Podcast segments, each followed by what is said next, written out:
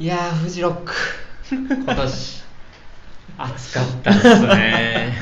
えもう晴れっぱなしやった？雨は一切降らず。ほぼ降らず、まあ、ちょっとパラッと降ったり、うん。3日目の夜にちょっとだけダバッと降ったんやけどほんまにちょっとだけ。ああなるほどね。うんこんなに晴れたフジロックは初めて初めてじゃないな。えっと久しぶりっていう感じがすごくしたこの間の前回行ってる9 2019うん。は結構降っためっちゃ降った、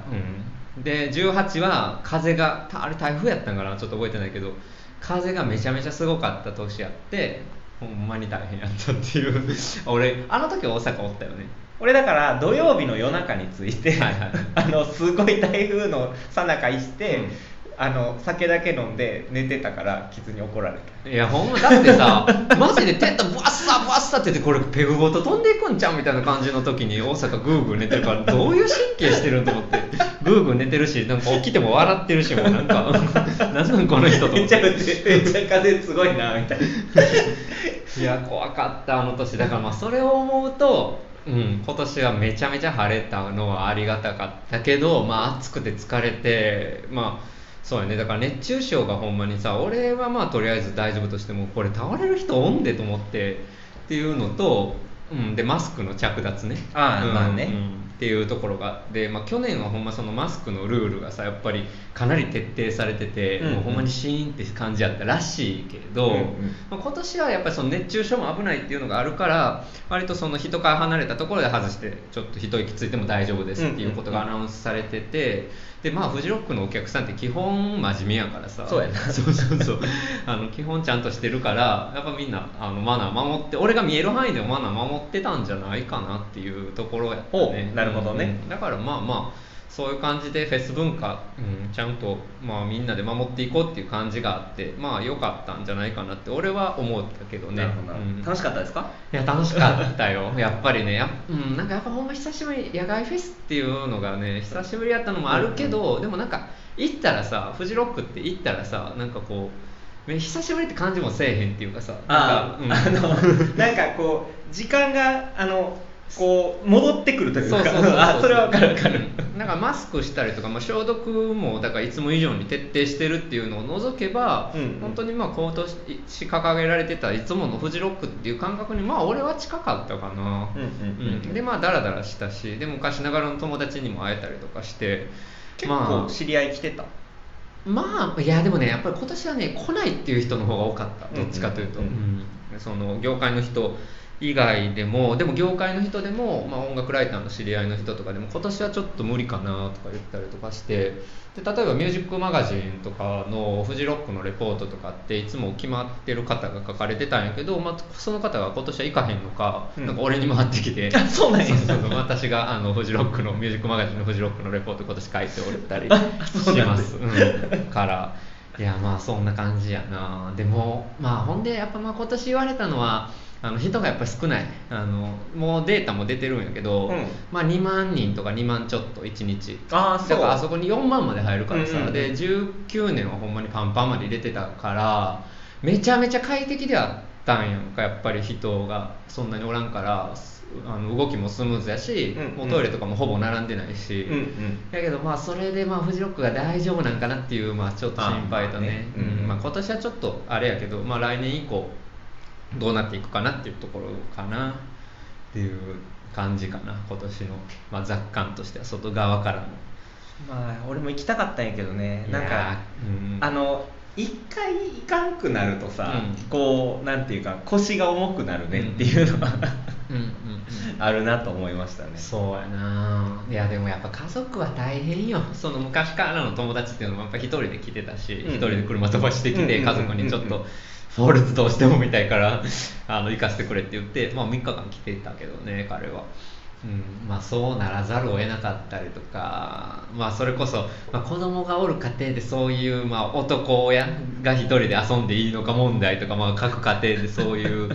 まあこともあるやろうから大変やろうと思うし、でもまあ家族連れもやっぱ多かったりはする、うんうん。で、まあ、今年はさ、まあ、暑いゆうかって天気に恵まれてたからとりあえず大丈夫やけど、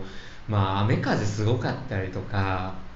うん人多すぎたりとかしたら子連れ大変じゃないかなって俺は思うけどね。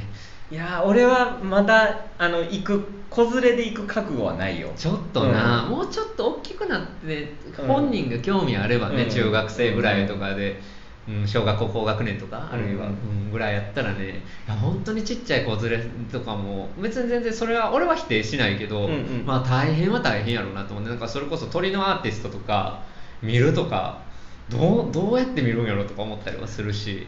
いやまあでも基本は諦めるでしょあまあね。中の行動で、まあもうなんていうかで楽しめればよくて、うん。まあその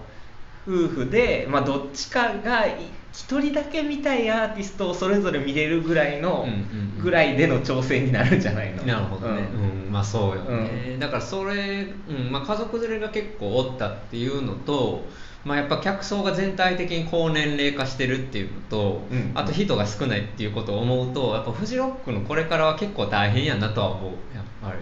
なるほどね。いややっぱ若い世代ね全く来てなくはないんやろうけどやっぱり20代とかうん10代とか、まあ、10代はあれかな。まあでも20代例えば前半とかね、うん。からするとちょっと遠いフェスになってるんじゃないかなって気は正直するな。それってフェスがいっぱいある中で、うん。フジロックが高年齢化しているっていうことなの、いやと思います、ううんん。うんでまあ海外の音楽自体が、まあ、特にロックポップを中心とする海外の音楽欧米のね自体がやっぱりちょっと下火になってるっていう全体的な状況と、うん。うんまあそうやね。ほんでキャンプフェスみたいなさやつやったら今日本に大小大小っていうか小さいのとか中ぐらいのやつとかいっぱいあるから、うんうん。まあ、それで楽しいしなってなるやんか。ってなるとちょっとなかなか難しいかなっていうのはちょっと思ったね。そうやね、うん。まあ関東圏の人は割と行きやすいフェスではあると思うんやけど、うん。地理的には、そうやね、ん。いやだから俺もいつもと もうほんま貧乏やから東京からあの青春18で行ってますけどだから青春18でもう4時間ぐらいで行けるから割とすぐなんやんか、それこそ本とか読んでたら。から、うん、それこそ青春18じゃなくてさ新新幹線で行ったらさ2時間2時間やもん。そうそうそう。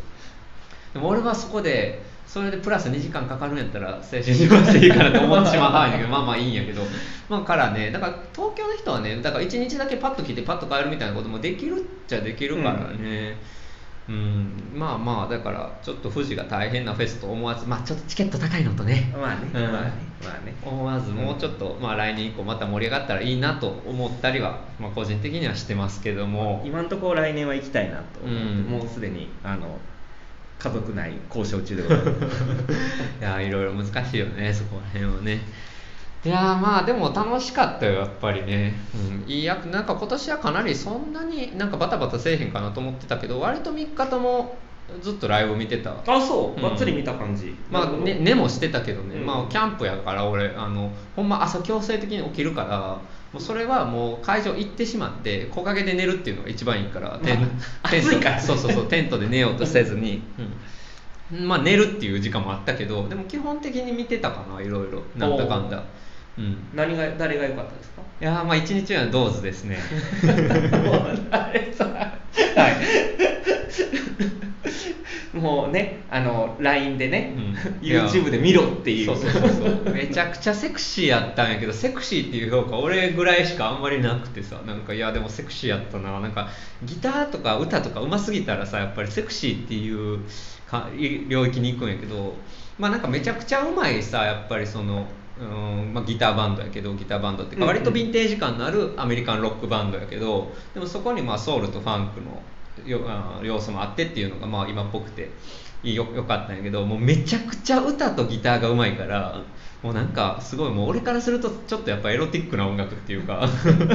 感じやなと思って。なるほど。でボーカルのタイラーがうん。なんかやっぱりなんか結構ジーンズにぴっちりシャツインするタイプのなんかナイスガイ風の男子が、まあ、めっちゃ歌うまいとかやったら、まあ、そのちょっとギャップ萌えもありつつっていう感じでね。ムチムチっていうかムキムキみたいな感じの人じゃなかった？えそうかな？割とさむ胸筋というかさが結構胸が熱い感じのはいはいはいあの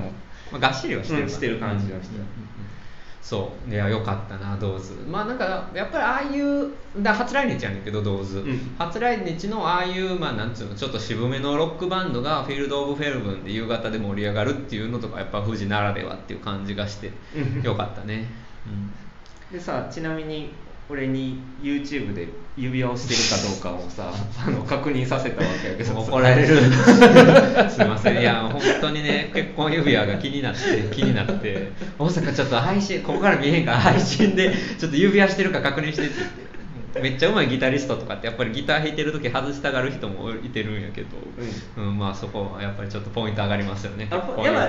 ポイントが上がる上がる上がる。上がる結婚指輪も。俺さこれ裏話やねんけどさ、ニューダットのさ表紙の決めか決める時にさ、うん、なんかパンパンツブリーフにしますかあのトランクスにしますかとかいろいろ相談があったりとか したんやけど、うん、俺そういえば結婚指輪の話とか何でもしたかしてなかったんやけど、うん、担当してくださってイラストレーターの渋谷さんが自然と結婚指輪を書いてて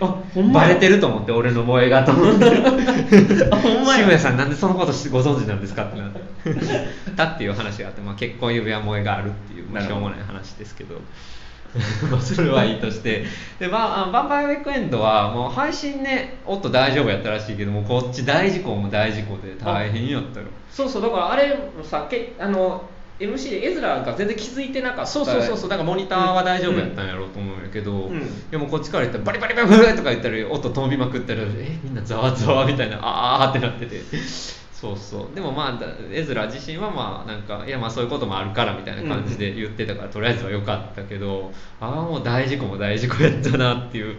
ところであるけどまあなんかバイパイアウィークエンド自体が本当になんかあのちゃんと軽やかな佇まいはありながらもちゃんともう成長してバンドとして成長したなっていう鳥をやれるね、うん、うん、まあ、感慨深いものあったけどね。なんか YouTube で見てフルで見たけど、うん、なんか2018で富士来てた時よりも、うん、なんかライブすごい良かったなっていう感じが俺はしたけど、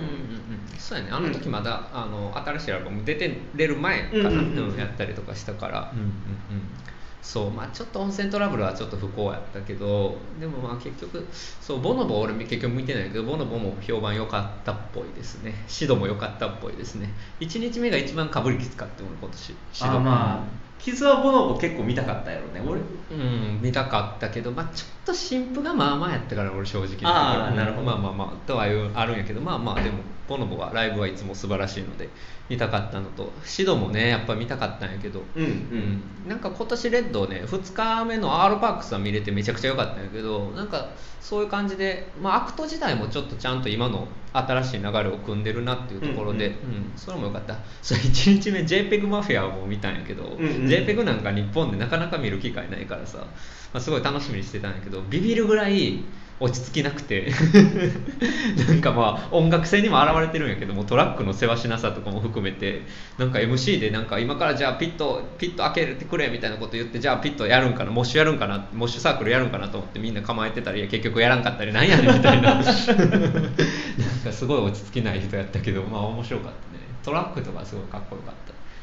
うん、あんまりランダムに言ってもあれやないろいろ言っても。えっとねまあ2日目は、うん、と配信組に